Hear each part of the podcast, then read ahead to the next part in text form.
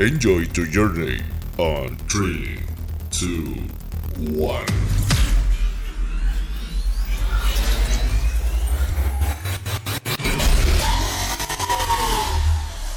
Welcome.